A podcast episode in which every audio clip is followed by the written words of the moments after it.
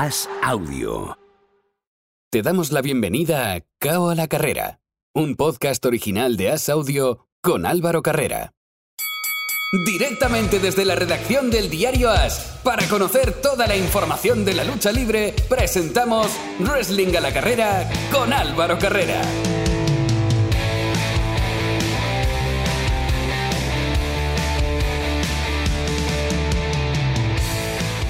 Vamos a por el último de los tres asaltos de este cabo a la carrera. Es tiempo para hablar de wrestling y es tiempo para hablar de WWE, porque sí, WWE no para por Navidad, no para por fin de año y no solo eso, sino que este fin de semana precisamente tiene pay-per-view este sábado WWE Day One es la parada que nos va a llevar casi todo el tiempo del programa. Para hablar de todo lo que se refiere al wrestling, como siempre, cuento con dos de las personas que hacen posible la mejor web en español de lucha libre. Hablo de Planeta Wrestling y hablo de Miguel Pérez. Muy buenas. Así sí se acaba bien el año, presentándome antes que a Carlitos. Hoy lo has hecho muy bien, Álvaro. Carlos Gascó, muy buenas. Hola, ¿qué tal? Hoy no te voy a decir nada más después de haber presentado a Miguel primero, último día del año. Espero que 2022 lo empiecen mejor. Sí, yo creo que sí. Si me acuerdo, yo creo que sí. Además, yo creo que le estaba viendo a la cara al pobre Carlos que decía, me cachis en la mar,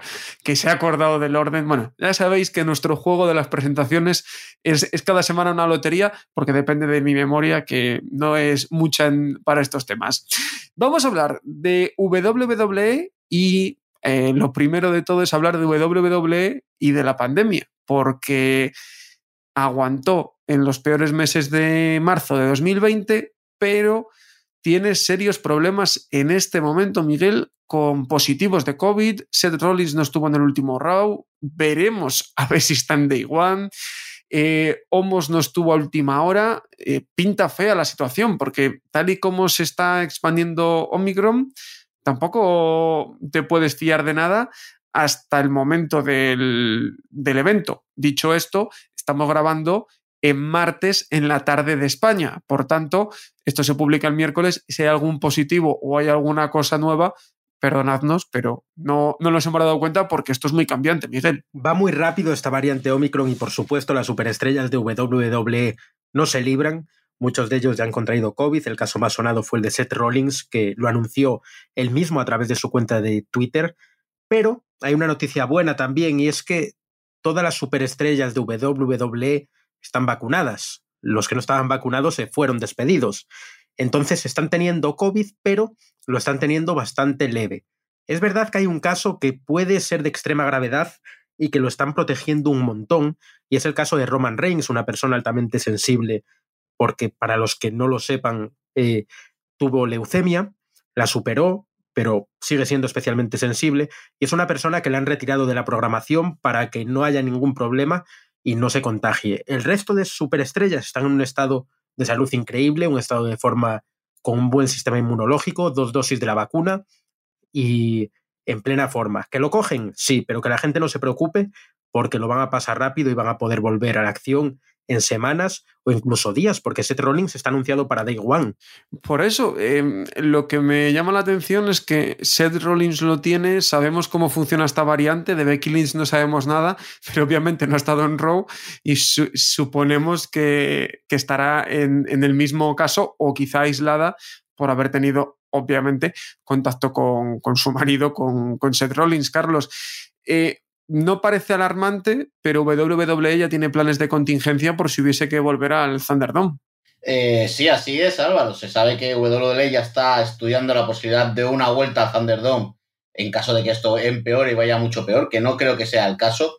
Estamos hablando de que grandes ligas como la NBA han suspendido algunos partidos, pero han seguido evolucionando normalmente, con sustituyendo jugadores cambiando el protocolo. Hasta ahora eran 10 días en, el protocolo de seguridad y salud y ahora son solo 6, algo que WWE, entre comillas, como instaura su propio protocolo, pues a lo mejor a los 5 o a los 6 días que el luchador ya no muestre síntomas ni de cansancio, ni de dolor de cabeza, ni de fatiga, que es lo que te suele dar un Omicron en, casos de, de, que no te afecte muy grave, probablemente pues por eso te estén diciendo que Seth Rollins pueda estar, que Becky Lynch pueda estar, que no se les exponga más a, nada por el tema de que no puedan contagiar a nadie más y porque ellos no, empeoren, pero sí que es probable que el día 1 tengamos a todos los luchadores anunciados, los tengamos luchando, incluso a Roman Reigns, si todo lo que es su ambiente de seguridad pues está controlado.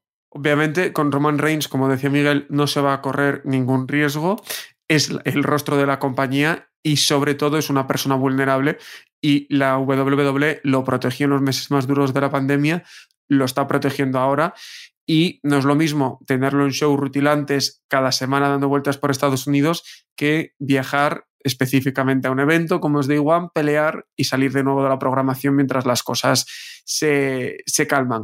Vosotros decís que, que, no pensáis ¿no? que pueda variar por tema de, COVID, aunque, a ver, si por ejemplo Seth Rollins no puede pelear, triple amenaza, se añade alguien a última hora, Miguel, tampoco parece demasiado grave la situación en este momento. Alternativas. Igual de aquí a unas horas hay, hay un, un, brote muy grande, pero de momento no parece grave. Y es que alternativas, como te decía, hay un montón. Incluso hay luchadores que pueden luchar dos veces en el evento, algo que ya pasó en el show del día 27 en Orlando, en el Amway Center, donde Drew McIntyre y Sheamus lucharon un combate de parejas y luego protagonizaron el main event. Los luchadores de WWE no tienen ningún tipo de problema por hacer dos luchas en una noche, en un momento específico para ayudar a la empresa.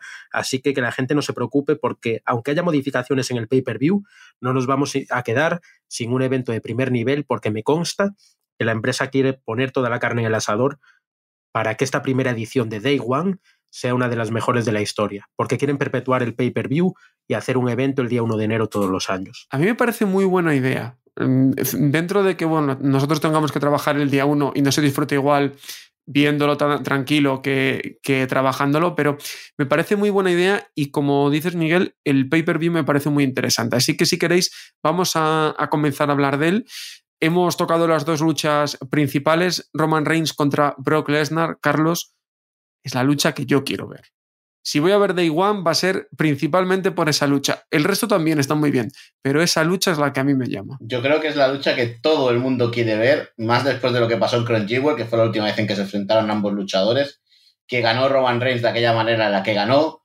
Y yo creo que el público está esperando, además, impaciente, qué va a hacer Paul Heyman. Porque tenemos eh, eh, a Paul Heyman despedido de Roman Reigns volverá con Brock Lesnar, eh, estará con Roman Reigns a pesar de que Roman Reigns no quiera su ayuda. No sabemos qué va a ocurrir. El pasado viernes en el SmackDown parecía que se retiraba, decía que él ya no quería volver a NXT, que él quería tener que, volver a coger un luchador desde cero y volver a empezar, le iba a ser muy cansado, eh, que él lo había hecho todo en el mundo del wrestling y parecía como que se despedía, aunque claro, es Paul Heyman, nunca te puedes creer nada de Paul Heyman. Pero, pero la duda está ahí. Y además de un combate que a lo mejor se acorta en tiempo, por lo que hemos dicho de todo lo que envuelve a Roman Reigns eh, por temas de salud, yo creo que, que la, la, gracia es esa, ¿no? La gracia es Brock Lesnar contra Roman Reigns y dónde va a estar Paul Heyman. ¿Dónde va a estar, Miguel? ¿Tú qué crees que va a pasar? Yo creo que Paul Heyman esta vez se va del lado de Brock Lesnar y sinceramente creo que Brock Lesnar se lleva el combate para que Roman Reigns pueda descansar en casa un par de semanas o incluso hasta Royal Rumble para librarse de todo esto que está pasando con Omicron y estar con su salud más controlada. Fíjate que yo pienso combate corto con Paul Heyman siendo protagonista a favor de Brock Lesnar por el mismo argumento que tú, Miguel. Sí, la verdad es que yo no pensaba hace unas semanas que Brock Lesnar pudiera acabar con el reinado de Roman Reigns, pero según está la situación epidemiológica, creo que es la última noche que vamos a ver a Roman con el campeonato, por lo menos en un tiempo. Quién sabe si volverá en el Rumble, lo ganará y tendremos esa revancha en WrestleMania. Es muy pronto para hablar, pero los tiros pueden ir por ahí. Veremos a ver qué pasa. Es interesantísimo todo lo que hay alrededor de esa lucha. Un poquito menos interesante, pero que a mí me gustaría verlo. No me acabo de convencer la última promoción en Raw, porque faltó Seth Rollins, que creo que es el que le está dando más picante junto con Kevin Owens. Y Kevin Owens y Seth Rollins lo están haciendo muy bien. Sin una de esas dos patas falla un poco. Vicky, Seth Rollins Kevin Owens y Bobby Lashley por el campeonato de la WWE. A mí me apetece lo que es la lucha de cuatro. Creo que va a ser muy interesante, Carlos. Yo creo que es una lucha que llama la atención a todo el mundo por el tiempo que hace que no veamos un combate de cuatro luchadores por el título. Creo que en todo el año 2021 no ha habido un combate de este estilo en un pay-per-view y empezar 2022 cambiando un poquito, pues siempre se agradece. En cuanto a la lucha, pues yo me, voy a, tirar por la que. Porque, porque Vicky retiene. No sé por qué. O sea, sé que ese Rollins se podría ser muy buen campeón. Sé que Kevin Owens es lo mismo. Eh, Bobby Lashley ya no lo veo como campeón de momento, pero yo creo que WWE va a apostar por Vicky por lo menos hasta WrestleMania y va a retener el título y retenerlo contra tres luchadores de ese nivel todavía podría aumentar su caché dentro de la empresa. Miguel, ¿qué esperar de, esta lucha? Un combatazo, la verdad. Cuatro tipos duros que se van a dar con todo. Va a haber armas porque recordemos que no hay descalificación. Y unos 25-30 minutos de combate brutal. Va a ser la lucha que se lleve el show. Va a ser la lucha además que tenga el peso en tiempo.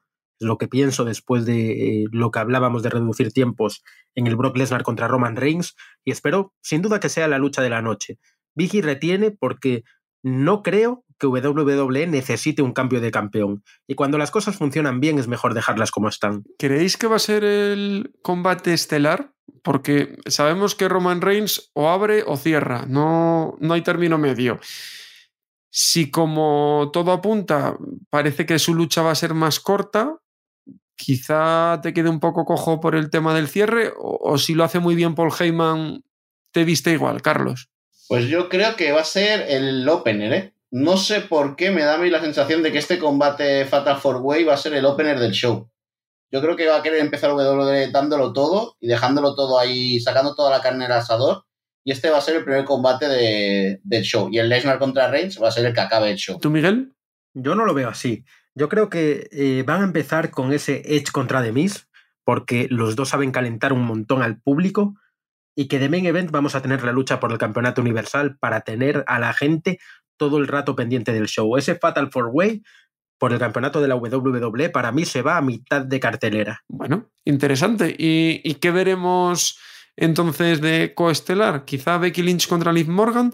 Es un combate que no sé, no espero demasiado. Creo que Becky ganará con alguna treta. Pero no sé, Carlos, no. ya hemos hablado mucho de Liv Morgan, no, no, no nos vamos a repetir. Es que Liv Morgan es todo o nada. Yo no veo a una Liv Morgan que si pierde el sábado vaya a quedarse en la órbita de estar arriba. Yo creo una Liv Morgan que es, has tenido tu oportunidad y a partir de aquí empieza la rivalidad con Becky Lynch, eh, de Becky Lynch con Bianca Belair, perdón, y vamos a tener ese combate para, para en lo que es la división femenina de Raw. Eh, yo a Liv Morgan no la veo ganando, sinceramente. No la veo ganando y no la veo optando a nada importante, por lo menos hasta después de WrestleMania. ¿Y tú, Miguel? Llamarle Comain Event a este combate es una locura. Va a ser el combate. Por, por puesto, ¿no? Yo te lo digo por puesto. Pero va a ser el combate. suena mal, es que suena. Va a ser el combate de ir al baño. El combate después de la luchaza por el campeonato de WWE y el combate antes del main event. Va a ser el pre-main event, sí, pero para bajar el nivel y que en el main event la gente pueda disfrutar un poco más. Y es probable, y digo lo de combate de ir al baño, porque es probable que dure tres minutos. Que Becky Lynch destroce a Liv Morgan en tres minutos y que pasemos a lo siguiente. Bueno, ahí, queda esa apuesta de, Miguel. Vamos a ver qué, qué, es lo que sucede, porque creo que ah, yo tengo dudas de que Becky Lynch aparezca. Mm. De verdad, porque Seth Rollins se ha hablado claro con él, pero de Becky Lynch no sabemos absolutamente nada. Bueno, hasta el momento la cartelera mm, no se ha modificado. Puede pasar cualquier cosa y puede ser que otra luchadora aparezca para retar a Liv Morgan, pero sería extraño, porque si te falta la retadora puedes poner otra, pero si te falta la campeona, ¿qué haces? ¿Cómo lo explicas? Es complicado desde el punto de vista del buqueo. Pero no sé, a mí, a mí eso me hace extraño que se hable de Seth Rollins y no se hable de Becky Lynch cuando todo el mundo sabe que, conviven y tienen una hija en común. O sea, que, se hable del positivo de Seth Rollins y no se sepa nada de Becky Lynch, a mí me hace, por lo menos, ser un poco mal pensado, Carlos. Yo creo que los dos volverán el día uno. Yo creo que si ambos han tenido el COVID y han pasado por lo mismo en el mismo tiempo, y W sabe cómo están, si Seth Rollins está en condiciones, Becky Lynch va a estar en condiciones de luchar también y yo creo que, ambos van a estar ahí el día uno. Lo único que, como bien dices tú, se ha hablado más de Seth Rollins porque el propio luchador ha hecho publicidad de su caso. Eh, no Becky Lynch en su caso no ha dicho nada, no aparece en Raw, pero no sabemos ni si tiene el COVID. O sea, puedes estar conviviendo con una persona y tú tenerlo y que la otra persona no lo tenga. Entonces, eh, no sabemos nada de Becky Lynch. Yo espero que el día uno esté allí y que esté luchando al igual que va a estar Seth Rollins. Miguel, ¿qué decías? que te he cortado? Nada, decía que a mí me da que Becky Lynch no tiene COVID, que simplemente está apartada por, por precaución, porque Rollins sí lo tiene. Veremos, veremos a ver qué, qué sucede.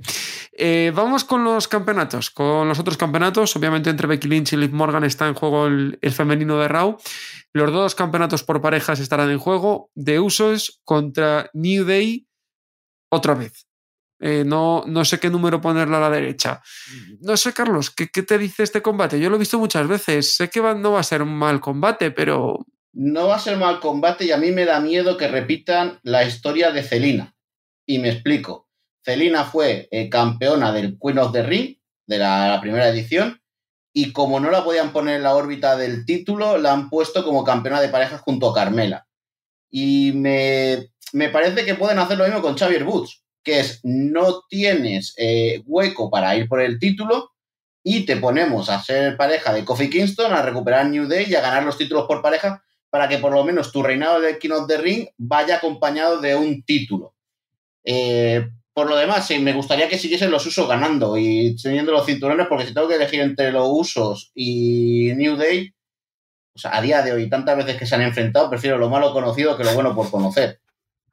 Pero, pero podría ser el caso de New Day ganando por lo que te he dicho de Xavier Woods. ¿Y Miguel? Yo creo que gana, ganan los usos, retienen, porque sería gracioso ver cómo su jefe, eh, su jefe tribal, Roman Reigns, pierde el campeonato y cómo los usos siguen cumpliendo y siguen siendo campeones en parejas. Habría problemas en la familia si pasa eso y da pie a una nueva historia que contar. Sí, es lo más interesante que puede, que puede pasar por ahí, más allá del combate, que técnicamente no dudo de que, de que va a ser uno bueno. Y los R Cabro, que van a defender los campeonatos de parejas de Raw contra Street Profits otra buena lucha, que bueno, se han inventado el torneillo, pero que no sé, eh, parecía más preocupado eh, Randy Orton y, Matt Riddle con Chad Gable y, y, y Gulak en, en, la última edición de Raw. A mí algo que no me cuadra, Carlos. Volvemos a lo mismo, es, te vuelven a dar las parejas que están más over, pero sin tener una eh, historia definida. O sea, la historia aquí ha sido un torneo a ver quién se enfrenta a los R cabros. Muy bien, lo ganan los Street Profits. ¿Y por qué ayer en Raw la, el pique es contra Alpha Academy? Claro, yo es lo que no entiendo. ¿Por qué no tienes el pique contra los ganadores del torneo que son de Street Profits y que ganan a los Misterios? Es algo ilógico. Yo lo que creo es que aquí van a hacer eh, que gane R. Cabros y que a partir de aquí se empiece una rivalidad con Alpha Academy, con Chuck Gable y Otis, y Otis para que de verdad tengamos una rivalidad interesante por los títulos de pareja cuanto menos curioso, de verdad. Yo me, me, ha llamado mucho, mucho, mucho la atención. Y después, dos combates que no tienen cinturón en juego. Edge contra The Miz. Yo sé que a la gente en Estados Unidos le encanta lo que hicieron en Raw este lunes. Le encanta. Yo es que no acabo de verlo. Eh, sí, que, se han quedado cubiertos de un líquido oscuro, cada uno que piense que es lo que sea. Eh, que, que The va a ser el hombre que suba a Edge de cara a, a Royal Rumble, todo lo que queráis. Pero mira que me gusta Edge y mira que me llama poco este combate. Pues mira, yo te voy a decir que el combate es sacado de la nada. Sacado de la nada porque no tiene ninguna. Cuando Edge volvió a Raw se esperaba que fuese para retar a alguno de los grandes luchadores de Raw y justo volvió de Miz y ahí empezó el pique, o sea que era algo que no venía de nada. Y yo creo que al final este combate va a servir para que The Miz y Maris ganen este, este sábado y podamos tener la excusa de que Edge vaya a buscar a Beth Phoenix y llegará a un combate eh, mixto, dos contra dos, pues no sé si en Real Rumble o en WrestleMania, porque ya sabemos que en Estados Unidos gusta mucho esto. Ya tuvimos el combate de John Cena y Nikki Bella contra, contra Miz y Maris en una WrestleMania, con lo cual no me extrañaría que volviesen a, a, buscar lo mismo, aunque sería un desperdicio de Edge en una WrestleMania, para mí. Yo lo veo igual, pero bueno, me alegraría de ver a Beth Phoenix otra vez en, en acción, pero eh, no sé cómo lo ves tú, Miguel. Quizá vaya por ahí los tiros. Creo que el, el tiro de, de, Carlos iba muy bien dirigido. Poco más puede tener esto de, de interesante, salvo que Edge gane muy fácil a The Miz y, y lo busquen para un título.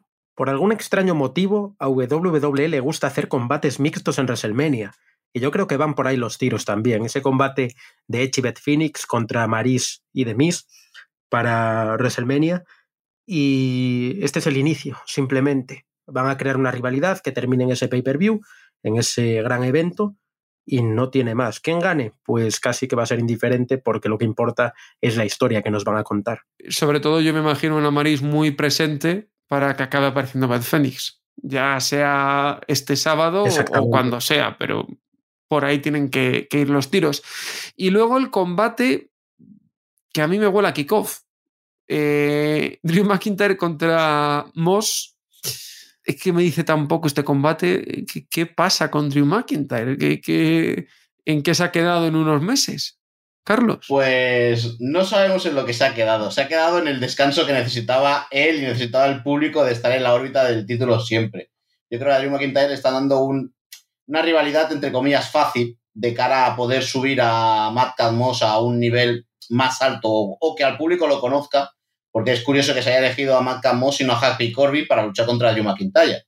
Eh, por lo que te refieres tú al kickoff, mira, yo estaba entre este y un combate que no se ha anunciado, a pesar de que así lo dijeron en SmackDown, que era por la oportunidad del título intercontinental en Day One, donde Sami Zayn ganó el Gauntlet Match y tenía que enfrentar a Nakamura, y que no se ha anunciado, yo creo que por la razón sencilla de que Nakamura es uno de los afectados por el COVID. Ya han dicho, nos lo vamos a guardar en el bolsillo si Nakamura está en condiciones de luchar, lo ponemos el día uno en el kickoff y nos lo sacamos de encima. Y si Nakamura no está en condiciones de luchar, como no lo hemos anunciado, nos inventamos algo en cualquier SmackDown y que luchen en el SmackDown por el título intercontinental. Entonces, yo, si Nakamura puede luchar, estará en el kickoff. Si Nakamura no puede luchar, yo creo que este de Drew McIntyre va a ir al kickoff. No había yo dicho lo de Sami Zayn, ahora hablamos de, ese combate precisamente por eso, porque quiero tirarla también con otro nombre. Eh, McIntyre y Moss, eh, Miguel, no sé si quizás si necesitábamos un descanso de McIntyre, darle unas vacaciones, que pase tiempo con su familia, ¿no? no sé. Exactamente, porque esto para mí es una pérdida de tiempo para todos. Es un combate de dos minutillos. Ay, cosas que hace WWE sin sentido. Pero bueno, eh, este me parece el típico combate que no anuncian y luego se da, pero esta vez lo han anunciado. No tiene sentido. El, el típico que anuncian en la previa. Eh, una cosa así. Que decía Carlos, y muy, muy bien traída, eh, en teoría Sami Zayn iba a pelear contra Nakamura. Y otro de los combates que yo no sé si puede caer en el, en el pay-per-view a última hora es el de Homos y AJ Styles. Iba a ser el combate de este row. Eh, Homos parece ser otro de los afectados por tema COVID y bueno, no sé, a mí me apetecería más ver a Jay Styles y a Homos que a McIntyre contra Moss. Eh, no sé, Carlos, ¿crees que también puede caer? Porque creo que es una cosa similar, ¿no? No habiendo caído en el Raw, es una opción que tenemos eh, abierta siempre y cuando sepamos cómo está Homos. Porque claro, se fue ayer, ayer por la mañana estaba en Detroit justo para Raw y luego lo volaron a casa. Eh, no sabemos si porque dio algún tipo de positivo, porque tuvo alguna emergencia familiar, no se sabe nada más pero si es por estilo, bueno, por el tipo de COVID, probablemente no llegue al sábado, si son cinco o seis días de, reposo. Y si llega al sábado, pues eh, sería un buen combate de, de, de no, quizás de kickoff me gustaría más ver que le diesen tiempo a Homos y acabar aquí la rivalidad. WWE se ha filtrado que tiene grandes eh, planes para Homos y para AJ Styles a nivel individual y que lo que quieren es acabar rápidamente esta rivalidad entre los dos luchadores. Con lo cual yo imagino que en Day One podría ser una, buena manera de acabar la rivalidad siempre y cuando gane Homos. Si gana Jay Styles, pues la rivalidad no acabaría bien. Como bien ha dicho Carlos Gasco, porque Homos va a acabar 2022 como campeón. Seguro, pero seguro, ¿eh? Lo firmo donde haga falta, Álvaro. Y, todo lo que estamos leyendo y todo lo que se está filtrando, Miguel, apunta a eso. Espero que como campeón 24-7. bueno, eh, por ahí apunta. ¿Te gustaría también verlo en Day One? No, no me gusta verlo. El otro día, no, sé qué luchador dijo que era el nuevo André el Gigante. por favor, Homos, espero. Era, Miguel, perdona que te corte, pero no sabes qué luchador. Hombre, lo dijo The Undertaker. Que The Undertaker diga eso de Homos es para, es para tenerlo en consideración. Yo no le veo nada, tío. Ese es el problema. Es que no me dice nada Homos. Sigo pensando que el gigante de WWE es Braun Strowman. Y que cuando Strowman vuelva, porque va a volver, si no es en el Royal Rumble será un poco después, nadie se va a acordar de Homos. Y es que además, eh, Strowman, lo que me parece raro, si no fuese a volver, es que no está firmando con nadie, ¿no? No, no está haciendo nada. Eh, yo creo que está claro, ¿no? Esa, esa vuelta, Carlos. Yo no lo veo tan claro, ¿eh? Yo sinceramente no, soy de la misma opinión que vosotros. Ya Strowman eh, creo que ha tenido su momento y ahora perdonadme, disculparme porque no se parecen en nada, pero no sé por qué me da un sentido de parecerse a Ryback Strowman. Ryback fue un portento también que lo pusieron de main eventer, lo subieron arriba, el tío salió de WWE porque lo echaron porque no consiguió nada, porque no daba entre comillas la talla como luchador y luego se ha dedicado toda su vida como luchador, bueno, como luchador, podría llamarlo luchador porque no lucha, a criticar a WWE en Twitter. Entonces, yo a mí, Braun Strowman, cuando no firma por nadie, cuando solo lo ves apareciendo en el Final Battle de Ring of Honor sin luchar, sin hacer nada, eh, me recuerda un poco a, esos luchadores que esperan, ¿no? Que dicen, bueno, es que algún día se darán cuenta de que se han equivocado y me volverán a llamar y me darán todo lo que yo quiero y me harán campeón y que luego cuando pasan los años se dan cuenta de que han perdido la oportunidad de seguir ganando dinero y de seguir luchando en otras empresas por esperar una llamada que a lo mejor nunca llega. Y yo creo que con Strowman le va a pasar eso. Bueno, veremos a ver qué pasa. Es interesante siempre las vías que, que, abre Carlos. Y nosotros ahora vamos a seguir hablando de WWE, pero con protagonista. Hay un español en WWE que es Aikid, que ya nos escucha. Hola Aikid, ¿qué tal? Muy buenas Álvaro, ¿qué tal? La última vez que tú y yo hablamos, estaba yo convencidísimo de que te iba a volver a ver con un cinturón en el hombro. No pudo ser. La segunda tampoco. ¿Qué pasó contra Dragunov? ¿Cómo viviste ese combate? Porque estuviste ahí, ahí. Sí, sí, sí, estuve ahí, ahí. Em, y la verdad es que es un combate que me enseñó muchísimo, ¿no? Además, pude disfrutar de volver a ver el universo WWE eh, en BT Sports Studio. Y bueno, eh, yo qué sé, hay veces que es que no se puede, ¿no? Hay veces que que ya es el campeón por, una razón, pero no dejamos de luchar por ello, ¿no? No dejamos de luchar por ese título y no dejamos de luchar por, por la Copa, que es mi siguiente objetivo. ¿Cuál fue la pelea más difícil por el título? ¿La de Walter o la de Dragunov? Sé que es complicado porque fueron peleas muy difíciles las dos. Sí, totalmente, son muy distintas. No son, eh, son polos opuestos, sí, o sea, en realidad, porque eh, Walter el problema está en su fuerza, no en, cómo te va a pegar, y, ya el problema está en que por muy fuerte que le pegues no, no cae. Entonces, eh, yo creo que diría, que diría la de Walter simplemente por el hecho de que estaba menos preparado. sí que es cierto que noté que en este yo estaba preparado para ese combate, yo estaba preparado para para ese calibre de, de luchas no por el NXT UK title, pero, pero bueno, no pudo ser. Eso no, no quiere decir que no estuviese preparado. ¿Y cuál te aportó más como luchador? Um, de nuevo, yo creo que tendría que decir el de Walter, porque fue la primera vez que estuve en ese escenario, ¿no? Fue la primera vez que estuve eh, por el título máximo, ¿no? Contra la, contra la superestrella que lo ostenta. Entonces, eh, supe lo que era necesario para poder dar el siguiente paso, ¿no? Una vez luchas con gente así, eh, sabes que su cardio está a otro nivel, sabes que su fuerza está a otro nivel. Entonces, sabes lo que tienes que entrenar para poder llegar a ser campeón. Y ahora volvemos a cambiar el foco. Casi 200 días has tenido de, reinado de, la Heritage Cup. Vuelves a poner el, foco en ella. Te has ganado una oportunidad. Al final lo importante no es que antes del pequeño parón navideño tú estás ahí con, con buenas sensaciones, ¿no? Después de ganar esa buena oportunidad. Sí, lo he dicho en alguna, en, alguna entrevista ¿no? que me han hecho en, en, NXT UK. Yo me siento como que he vuelto a casa eh, realmente. He vuelto al, al, estilo que me hizo, eh, por así decirlo, en la marca, ¿no? al estilo que hace la marca única también.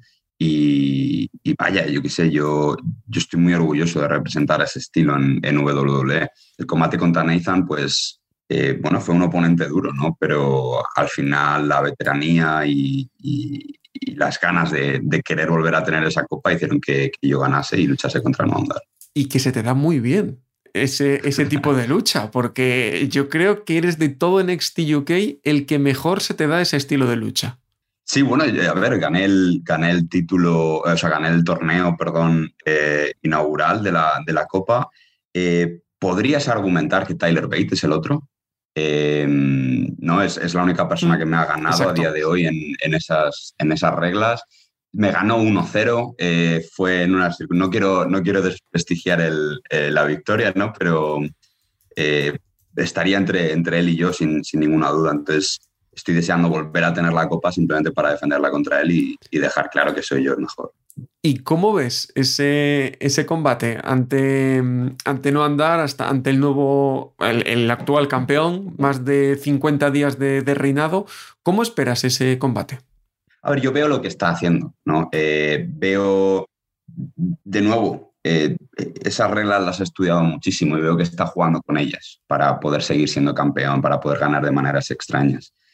Eh, para mí eso no es un campeón, para mí eso no es un campeón digno. Eh, y mucho menos de algo como la Copa Heritage, ¿no? si estás defendiendo el legado de, todo un estilo europeo, no, e, esa no es la manera de hacerlo. Entonces, yo estoy seguro de que no me va a ganar. y, bueno, lo veréis ¿no? cuando, cuando el combate se dé. Eikid va a volver a ser el campeón de la NXT Heritage Cup. Y eh, obviamente, final de año siempre es un, momento de balance. Por eso te, he querido traer al, último podcast del año. ¿Qué balance haces del 2021? Bueno, yo creo que es un balance muy positivo. Eh, empezamos en una situación un tanto extraña, ¿no? Con, con el tema pandemia. Eh, tuve, que, tuve que hacer cuarentenas en, en Nochevieja, de hecho. Y, bueno, esta noche vieja la estoy pasando, estoy pasando aquí en, en Madrid, familia, ¿no? Entonces, eh, en ese ámbito personal ha mejorado bastante eh, mi vida en 2021 y en el ámbito profesional pues también, ¿no? Eh, muchas veces lo, hemos hablado, como antes de la pandemia yo ni siquiera era una superestrella en, en, en vistas a título, en vistas a main event y demás, y, y, ahora mismo no hay, no hay capítulo en el que yo no esté que no sea el main event o que el combate sea importante o esté luchando por un título. Entonces eso significa que estoy haciendo las cosas bien, ¿no? Pero, pero bueno, 2022 eh, va a ser mejor porque me aseguraré de trabajar por ello. ¿Qué le pides al, nuevo año? yo no le pido nada, yo, yo me pido cosas a mí mismo, me, pido, me pido pues eso, volver a luchar, volver a luchar por la Heritage Cup, eh, volver a ganarla, eh, volver a luchar por el título máximo quizá, debutar en Estados Unidos bajo la marca de WWE eh, no sé, cosas que se te vienen a la cabeza, ¿no? Pero tampoco, tampoco estoy casado con ninguna idea, simplemente quiero, quiero mejorar. En esa lista se me ocurren dos también. Eh, que vuelvan los takeover y poder estar en él. Y que vuelva WWE a España y verte haciendo un combate con alguien del roster principal. ¿Te las apuntas también? Hombre, me las apunto, vamos, que me las apunto. Ambas, además, serían increíbles. Eh, ¿cómo, ¿cómo, estáis el roster? Porque obviamente eh, ha vuelto el público, ha tardado un poquito más, pero imagino que también tendréis el, picorcillo ese de decir, a ver cuándo volvemos a un takeover de los grandes, de, de los importantes. Yo, por ejemplo, en el que estuve en Blackpool, eh, es otra historia, el ambiente, el lugar. no sé si también la empresa os ha transmitido que la idea es que pronto podáis volver a esos grandes takeovers. A ver, que, sepamos, no hay nada cerrado, pero obviamente todo el mundo está deseando que eso vuelva. Asumo que la empresa está deseando que eso vuelva y obviamente los luchadores lo estamos deseando y el público, ¿no? Pero eh, creo que lo bueno del roster eh, de Next UK ha sido que durante todos estos tiempos de la pandemia hemos estado luchando delante de cero personas y, la pasión no solamente era la misma, sino que eh, o sea, fue más, bueno, fue mayor la pasión que teníamos. Eh, empezamos a dar una mejor calidad de combates en, el producto semanal y, eso quiere decir mucho de, lo que amamos eh, el wrestling, ¿no? Eh, no, no hay persona en el roster que salga a luchar y, haga el 50% de su trabajo. Hacemos siempre el 100% y nos aseguramos de que todo el mundo esté haciendo el 100% porque, porque realmente creemos que es, la mejor marca de wrestling actual en el mundo y, luchamos para que así sea. Entonces, sí es cierto que nos gustaría ver a mil personas eh, en el público, ¿no? Pero haya cero, haya diez o haya mil, vamos a dar el mejor producto. Vamos a cambiar un poquito de tercio ahora, A-Kid, porque hasta ahora hemos hablado de ti, pero voy a seguir hablando contigo, pero lo vamos a intercalar, porque yo quiero, eh, la semana pasada nosotros dimos los premios de wrestling a la carrera, hicimos los mejores del año, entonces yo quiero también preguntarte, pues, ¿cómo ves tú eh, la actualidad y cómo has visto el año en WWE en el, en el roster principal? Antes de nada, quiero que tú me cuentes cuál ha sido tu mejor momento del año. Puf, eh, ¿de WWE o mío? Tuyo, tuyo, tuyo personal. Ah, ahora, de Aikid y luego vamos con, con el resto. Eh, yo creo que eh, por sensaciones, eh, más que nada, ganar el primer Ironman match en, la marca de NXT UK.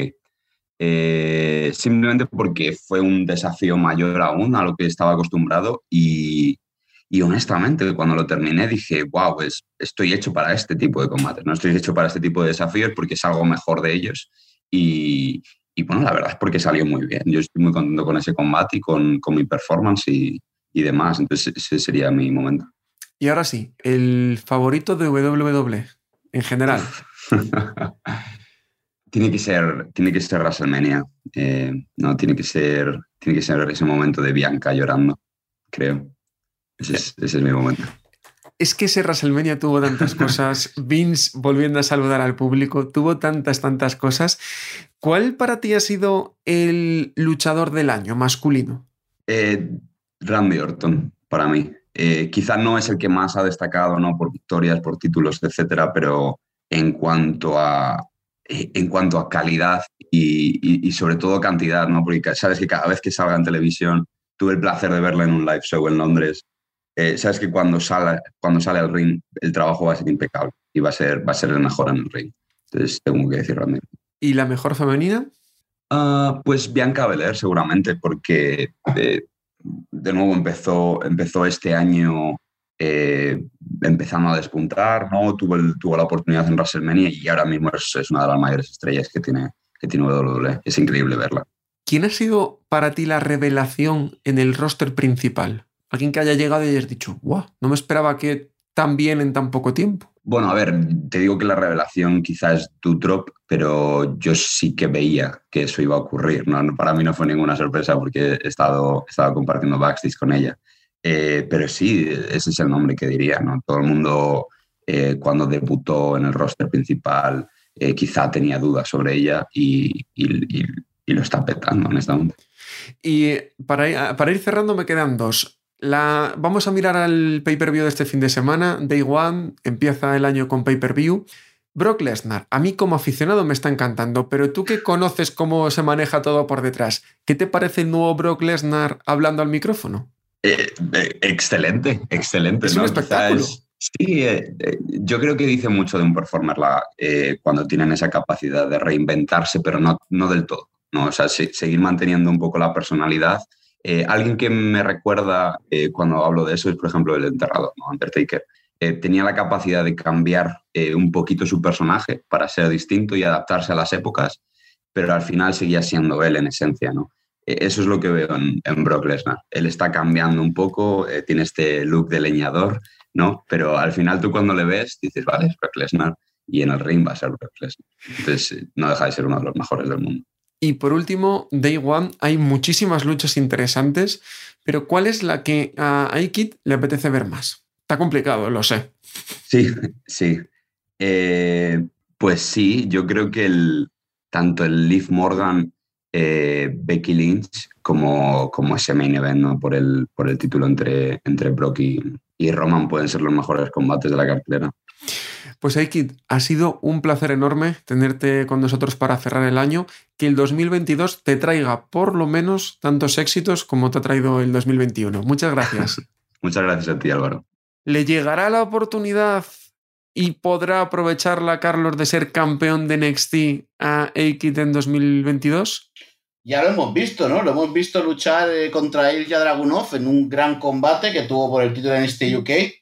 Y yo, con todo el permiso del mundo, no soy nadie en WWE, pero me encantaría que Akid apareciese en NXT, en el de Estados Unidos. Creo que el 2.0 es un sitio donde podría, eh, podrían cuadrar varios de los luchadores de UK porque sería sangre nueva. Y cuando me refiero de UK, me refiero a luchadores que están en XT UK y que podrían dar muy buena imagen allí. Y oye, a Kid, ¿quién no le gustaría ver una Kid contra Pete Dunne eh, en NXT? O ver una, una Kid contra, contra Von Wagner. O sea, algo nuevo aquí contra Tomaso Ciampa. O sea, todos creo que se os haría la boca agua de ver esos combates y de ver que el luchador está dando lo mejor que tiene en, en XT UK, pues eh, oye, darle esa oportunidad de luchar también en Estados Unidos. ¿Dónde hay que firmar a, eso? Miguel, ¿cómo ves tú el 2022 para Aikid? Brutal lo veo. Es un luchador con muchísimo talento. Y es que encima NXT está floja. NXT 2.0 para mí es un fracaso, excepto un par de luchadores o tres que sí valen la pena.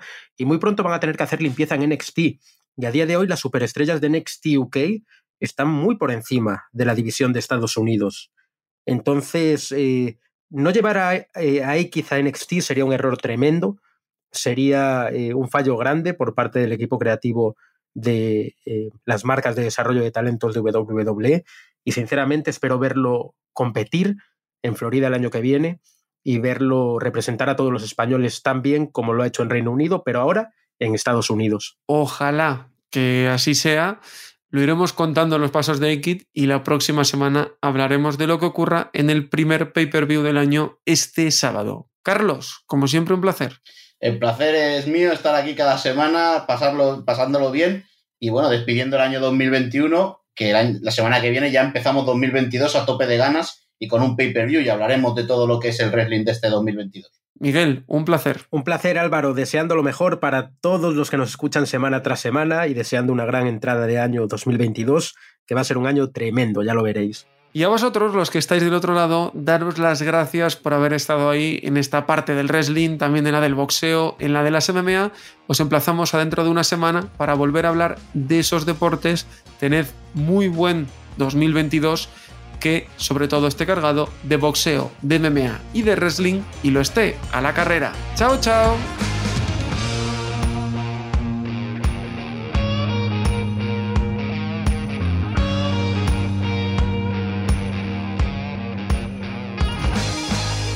Gracias por escuchar Cao a la Carrera, un podcast original de As Audio con la dirección de Álvaro Carrera, la producción de Javier Machicado y la realización de Vicente Zamora.